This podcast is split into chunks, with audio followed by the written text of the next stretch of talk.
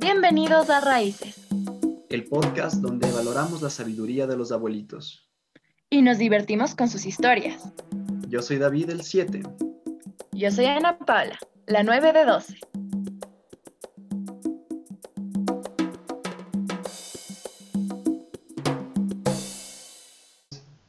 Eh, ¿Cómo se podría decir? Características que se ha quedado enmarcado en nuestra familia con todos los tíos. El amor y el respeto es lo primordial que existe en esta familia, en esta descendencia. Eso prima sobre todas las cosas. Y mucho de la autenticidad. Sí. Porque yo veo a la tía Marty y, y siempre es con esa autenticidad, con esa simpleza, con esa... Cuando nos tiene que decir algo, nos dice y ahí está. Cada uno debe, debe amar mucho sus, sus correcciones, sus consejos, con tanto tino, con tanto amor, tía. No lo sé. Claro, de personalmente sí, tía. Sí, desde la- me, más me tienen por la jodona. Pero bueno, tía, ¿qué opinas si conversamos de lo que más le gusta? ¿Cómo, bueno, a mí también me llama un poco la atención lo que es el, el Club de la Baraja. ¿Cuándo, ¿cuándo inició? Uy, yo creo que son ya cerca, si no son, ya por lo menos está cerca de los 50 años. Wow. ¿Y la misión, el motor que les hacía reunirse? Eso, el amor a la familia eh, es lo, era lo principal. No, nos, nos conocen como los viciosos, pero prácticamente no es vicio, sino es, la, es el momento de esparcimiento, al menos hoy, ya nos, que estamos avanzaditos de edad, es antiestrés, es un relajante, lo, lo que estamos totalmente extrañando esta temporada, todo este año. Hemos extrañado mucho, nos ha hecho mucha falta y por eso es que algunas personas eh, han flaqueado y se han estresado y les ha dado depresión. Y si hubiéramos tenido eso, hubiéramos, estado, hubiéramos sido lo- los más felices. Pero hay que cuidarse y hay que ser responsables. No, no me, no me imagino una casa desde el inicio de una cuarentena, solo los tíos. Debe, debe haber sido algo de- increíble, ¿no? No hay cómo imaginarlo. Sí, Y una de las anécdotas que recuerdo porque a mí siempre me ha llamado la atención, ¿no? Pero es un grupo exclusivo, ¿sí o no, tía? sí, sí. Para que vean, sí. Los más jodidos, los más molestosos, ya, ya le conoces al Tito Valo, es un jodón. Solo a mí me dicen, pero él es otro peor. Porque, alguna Pero anécdota. así con eso, pero con esas fastidios, que, que vacilaciones, todo eso, eso es lo que nos ha hecho la vida amena y nos ha hecho unirnos más. Es lo que más nos ha unido, es la- los- el carácter de cada uno, la, la aceptación del uno al otro. Cada uno ya nos conocemos y nos decimos, les digo, me dicen, oro, pero no nos resentimos, seguimos porque sabemos que es por molestar, por estar chachareando, nada más. Pues sí, primos, ya saben, esa, esa molestada tiene que volver Mm. para poder abrirnos de corazón a todos entre nosotros. Porque hablemos de eso, tía. Es importante decir las cosas de frente, ¿no? Así es. Y el momento de la baraja podría ser como que un, un pequeño espacio para conversar sobre Sí. eso. Claro, sí, sí, sí, eh, más, pero más, más es eh, Verles. vernos, molestarnos por cualquier cosa ya molestar, eh, chacharear, gozarse, gozar no, no es por vicio, sino por diversión, por una amena reunión familiar, que era un motivo por- para reunirnos. ¿Y, el tío Raulito también jugaba en la mesa o no? No, él no le gusta jugar. A él le gusta solamente el, el el 40, nada más. No quiere aprender el teléfono. Sí, yo congenio mucho con el tío Raúl, porque el telefunke es de mucha, mucha cabeza, perspicacia e inteligencia, ¿no? Por eso, con la práctica. ¿Cuántos de sus nietos han aprendido a jugar telefunke? Nietos. La Zoe. La única. La única. Sí, la única, porque los otros son pequeños todavía. No hay como acarrearles al vicio. Y estamos reconsiderando cambiar esos juegos. Pero bueno, tía. La Vicentina. La Vicentina siempre ha sido el, el lugar donde nació la familia. Sí, aquí vinieron nuestros padres. Son uno de los primeros habitantes de aquí del, del, barrio, porque cuando habían venido, habían venido solamente potreros, ni siquiera las calles, eran más, más bosques. Yo, yo me acuerdo que era lo que es ahora el Coliseo Rumiñao y la Plaza Brasilia, era el golf que se llamaba, que venían a jugar los, los gringos. Eh, era, era lindo, era un espacio muy bonito, con árboles, al frente todo lo que es ahora el, el hospital militar, el instituto geográfico, todo era bosques. Pregúntale a tu abuelita, eran los bosques donde iba a estudiar, disque. Entonces, era hermoso, era muy bonito, de yo me acuerdo, peor los mayores, todo eso, súper tranquila, bien, bien bonitos, todos eran los vecinos que se llevaban, nos llevábamos muy bien, y era poquito, pues no era más, más bosques, era una hacienda, una hacienda enorme. Pues era tranquilo, súper tranquilo y bonito. Justamente la, la relación con los vecinos era en aquellos tiempos, hace unos añitos nomás, pero actualmente como jóvenes ya no tenemos esa relación ni, ni, con, ni con primos, familia, y peor con los vecinos, ¿no? Sí, ahora ya es mucho, da mucho recelo, no se conoce mucho, eh, no, no es, eh, solamente los que hemos sido conocidos desde antes nos llevamos bien y todo eso. De ahí el resto, toda la gente nueva, que hay muchísimo, casi todo el barrio nuevo, entonces ya no, ya no nos conocemos, entonces ya no hay esa, ese vínculo de, de amistad, de, lo que era pequeñito antes, que era lindo, todos nos conocíamos y nos cuidábamos y todo. Ahora no, es bien difícil. Pero había momentos en el cual la comunidad se reunía.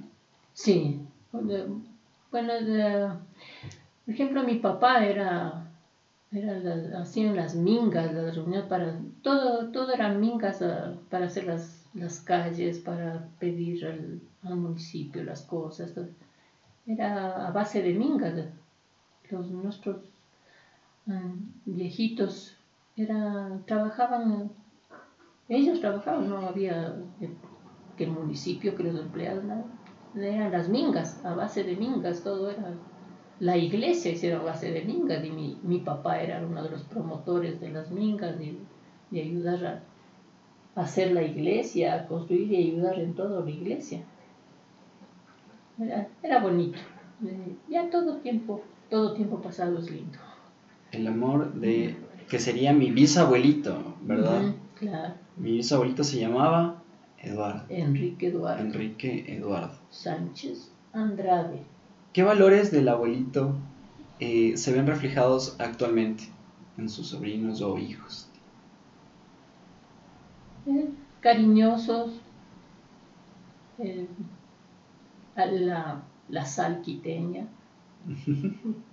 Amén. Sí, sí, muy, muy cariñoso, era mi papá muy...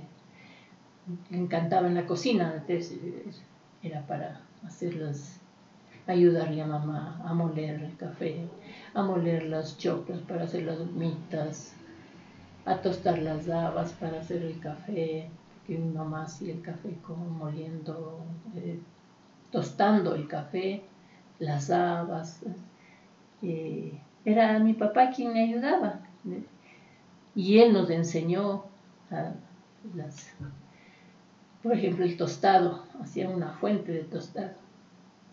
Y antes de que se acabe, era a coger al molino, a poner el tostado ahí a moler, poner azúcar y qué rico.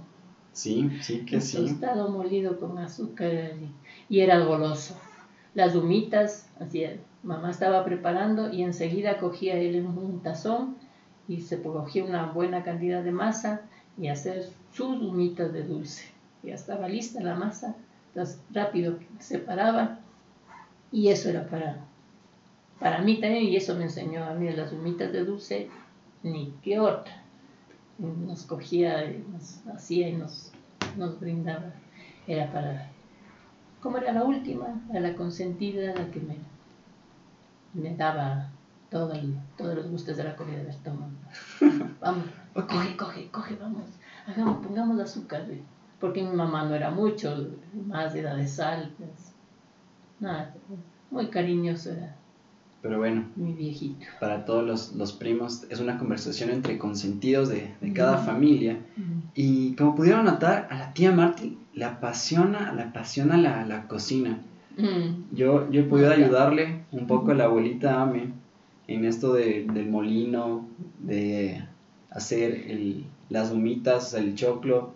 Si es con choclo, ¿verdad? Claro. Ya, es, vamos allá. Una, una vez le dije que era, ¿dónde está el mote para hacer las humitas? Y no, no me dijo nada. Las arepas. y últimamente, no, creo que fue el ayer, ayer que le digo el tostado hay que hacer en la licuadora para que se haga en polvo. Me dice, no, tienes que hacer en el molino. Y yo como que, ah, hagamos otro día, abuelita, ¿no? Porque claro, la falta... No, sí es rico.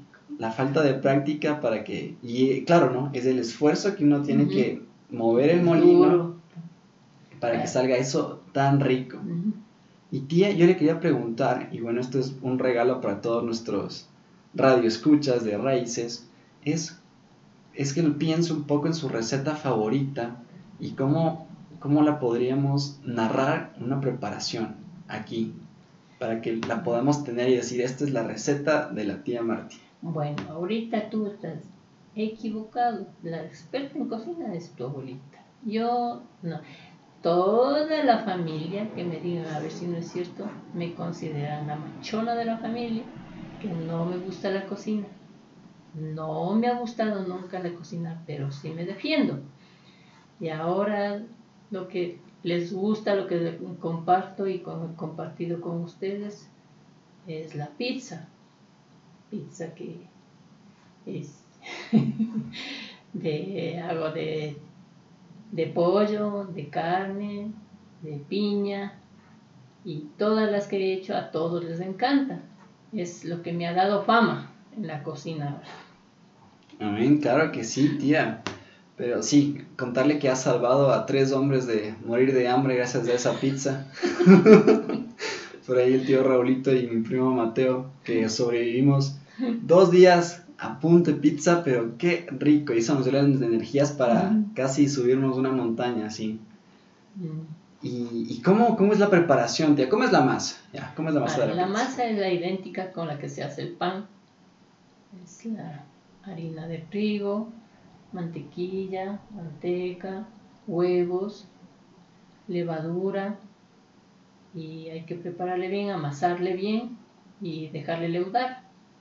Una vez que ya está leudada, entonces ya se estira y se le hace el, del molde que quieras. Si le haces en Pyrex o le haces en molde de pizza, le das la forma de la, de la pizza, la, la, la masa, le estiras bien ahí le pones el preparado del pollo, yo le preparo el pollo, le cocino eh, con pimientos, con bastante ajo y un poco de sal. Una vez que ya está cocinado, le desmenuzo, le preparo, le pongo una salsa de tomate, pero tomate licuado, sin nada de agua, solo tomate. Y y se le prepara el pollo así. Se le estira el pollo en la masa, se le pone el queso, luego se le pone la, lo que quieras, ponerle tu salame, jamón, quieres más, y bastante queso mozzarella para que se extienda y, creo que eso es lo que más les gusta a ustedes, más les gusta a mis clientes.